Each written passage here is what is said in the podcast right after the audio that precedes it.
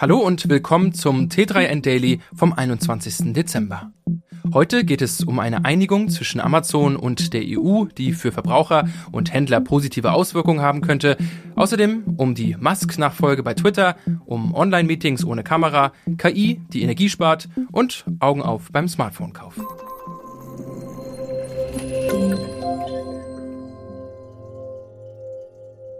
Jetzt also doch. Elon Musk hat verkündet, dass er als Twitter-Chef zurücktreten und sich auf die Suche nach einer Nachfolgerin oder einem Nachfolger machen will. Via Twitter teilte er mit, dass er künftig nur noch die Software- und Server-Teams führen werde. Voraussetzung laut Musk, er müsste erstmal jemanden finden, der oder die blöd genug sei, sich den Job als Twitter-CEO anzutun. Es deutet derzeit eher wenig darauf hin, dass Musk zügig einen geeigneten Menschen für den Top-Job findet. So oder so dürfte er als Eigentümer großen Einfluss behalten. Musk hatte vor der Abstimmung bereits gewarnt, dass es keine Interessenten gäbe, die in der Lage seien, Twitter tatsächlich am Leben zu erhalten. Er selbst hatte den Spitzenposten im Zuge seines rund 44 Milliarden Dollar schweren Kaufs der Internetplattform im Oktober übernommen. Musk leitet auch weiterhin seine anderen Unternehmen wie Tesla und SpaceX. Bei deren Investoren sorgen Musk großes Engagement und die andauernden Turbulenzen bei Twitter für Unmut und Befürchtungen, dass er seine anderen Unternehmen vernachlässigt und ihrem Ruf schadet. Einige wichtige Aktionäre von Tesla haben sich bereits öffentlich über die Situation beschwert. Nicht ohne Grund. Die Tesla-Aktie ist in drei Monaten um rund 50 Prozent gesunken. Es sind zwei der Themen, die viele Menschen auf unterschiedlichste Weise beschäftigen. Energieverbrauch auf der einen, künstliche Intelligenz auf der anderen Seite. Ein Team von DeepMind will nun zeigen, dass die Kombination aus beiden Dingen sehr hilfreich sein kann. Wenn man einer künstlichen Intelligenz die Steuerung eines Gebäudes überlasse, könne dabei 30 Prozent Energieeinsparung herauskommen. Die IngenieurInnen des Londoner KI-Entwicklers DeepMind wollen damit die nächste Stufe möglicher Gebäudeeffizienz erreicht haben. Dabei betont das Labor immer wieder das Maß an Sicherheit.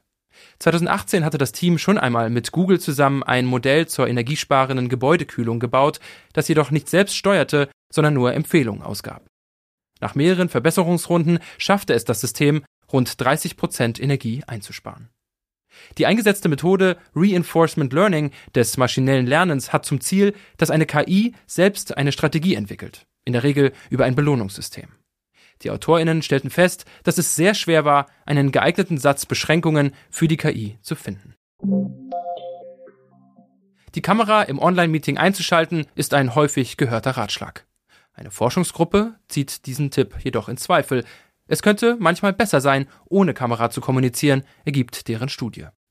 Darin haben US-Forschende insgesamt 198 Teilnehmerpaare, die remote arbeiten, in zwei Gruppen aufgeteilt und ihnen verschiedene Aufgaben gegeben, um deren sogenannte kollektive Intelligenz zu messen. Das Ergebnis der Studie zeigt, dass die Videofunktion weder die kollektive Intelligenz noch die Synchronität der Gesichtsausdrucke verbessert hat. Überraschend war jedoch, dass die Teilnehmerpaare, die sich nur hörten und nicht sahen, ihre Stimmparameter besser miteinander synchronisierten und so offenbar abwechselnder sprachen. Sie fielen sich also weniger ins Wort als die Gruppe mit Kamera. Seit Jahren wirft die EU-Kommission dem Online-Riesen Amazon vor, im Wettbewerb mit anderen Anbietern seine Marktmacht zu missbrauchen. Nun hat das US-Unternehmen Zugeständnisse gemacht, die auch für Verbraucherseite positive Auswirkungen haben sollen. Amazon-Kundinnen können nämlich auf eine größere Auswahl und bessere Angebote auf der Online-Plattform hoffen. Hintergrund ist ein Wettbewerbsstreit des US-Unternehmens mit der EU-Kommission, der jetzt beigelegt wurde, wie die Brüsseler Behörde mitteilte. Amazon muss Geschäftspraktiken demnach künftig ändern. Die EU-Kommission hat Zugeständnisse des weltweit größten Online-Händlers akzeptiert. Zuvor hatte sie in mehreren Bereichen mögliche Verstöße gegen EU-Wettbewerbsrecht ausgemacht. Die Änderungen eröffnen neue Möglichkeiten und vergrößern die Auswahl, was konkurrierenden, unabhängigen Einzelhändlern und Beförderungsunternehmen sowie den Verbraucherinnen und Verbrauchern zugutekommt, sagte EU-Wettbewerbskommissarin Margrethe Vestager. Hintergrund ist, dass Amazon nicht nur selbst als Online-Händler Waren verkauft, sondern seine Internetseite auch als Plattform für andere Händler bereitstellt. Amazon sicherte zu, dass etwa Daten besser vor der Nutzung durch Amazon geschützt werden sollen, wie die EU-Kommission mitteilte. Weitere Zusagen betreffen einen diskriminierungsfreien Zugang zur Teilnahme am Prime-Programm von Amazon, über das Abo-Kundinnen auch Artikel anderer Händler kostenlos geliefert bekommen. Prime-Händler sollen auch selbst auswählen können, mit welchem Versanddienst ihre Ware zugestellt wird. Zudem soll in der sogenannten Buybox mit hervorgehobenen Artikeln künftig mehr als ein Händler Platz finden. In der Buybox von Amazon werden Angebote gut sichtbar angezeigt, die Artikel können dort sehr einfach gekauft werden. Gerade in der Vorweihnachtszeit locken viele Hersteller mit deftigen Rabatten für ältere Android-Smartphones. Tatsächlich ist das zumindest aus Hardware-Sicht durchaus eine Option. Kameras erleben bei der Bildqualität von Jahr zu Jahr keine sonderlich großen Sprünge mehr. Prozessoren haben von einem Jahr aufs nächste auch keine massiven Performance-Schübe mehr zu bieten und bei der Akkulaufzeit müssen nahezu alle Geräte tendenziell nach einem Tag an die Steckdose. Aus technischer Sicht könnte man daher eigentlich auch zu Geräten vom Vorjahr oder Vorvorjahr greifen, da sie sich unter der Haube teils nicht radikal von aktuellen Modellen unterscheiden.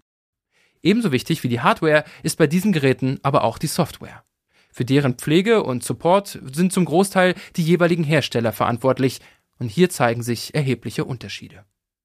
So bieten einige Unternehmen für ihre Geräte Software-Updates über mehrere Jahre an und versprechen zudem regelmäßige Sicherheitspatches, damit Smartphones stets auf einem aktuellen Sicherheitsstand sind. Andere Hersteller lassen ihre Kunden in Sachen Software-Support regelrecht allein und kümmern sich kaum um die Sicherheit ihrer Geräte, von größeren Android-Updates ganz zu schweigen. Doch ohne regelmäßige Software-Updates und Patches wird ein Smartphone schnell zum Sicherheitsrisiko. Deshalb ist beim Smartphone-Kauf nicht nur darauf zu achten, dass das Gerät schick aussieht und günstig ist, sondern auch für die geplante Nutzungszeit Software-Support erhält. Da die Nutzungszeit von Smartphones sich im Schnitt kontinuierlich erhöht, ist es generell ratsam, zu Geräten zu greifen, für die die Hersteller entsprechende Garantien bieten. Wer auf Nummer sicher gehen will, ist in Sachen Android gut beraten, zu aktuellen Smartphones oder aber maximal zu Vorjahres-Top-Modellen von Samsung oder Google zu greifen.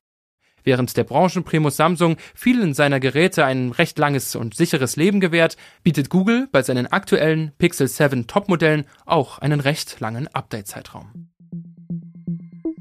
Das war's schon wieder mit dem T3N Daily für heute. Noch viel mehr zu allen Aspekten des digitalen Lebens, des Arbeitslebens und der Zukunft findest du rund um die Uhr auf t3n.de.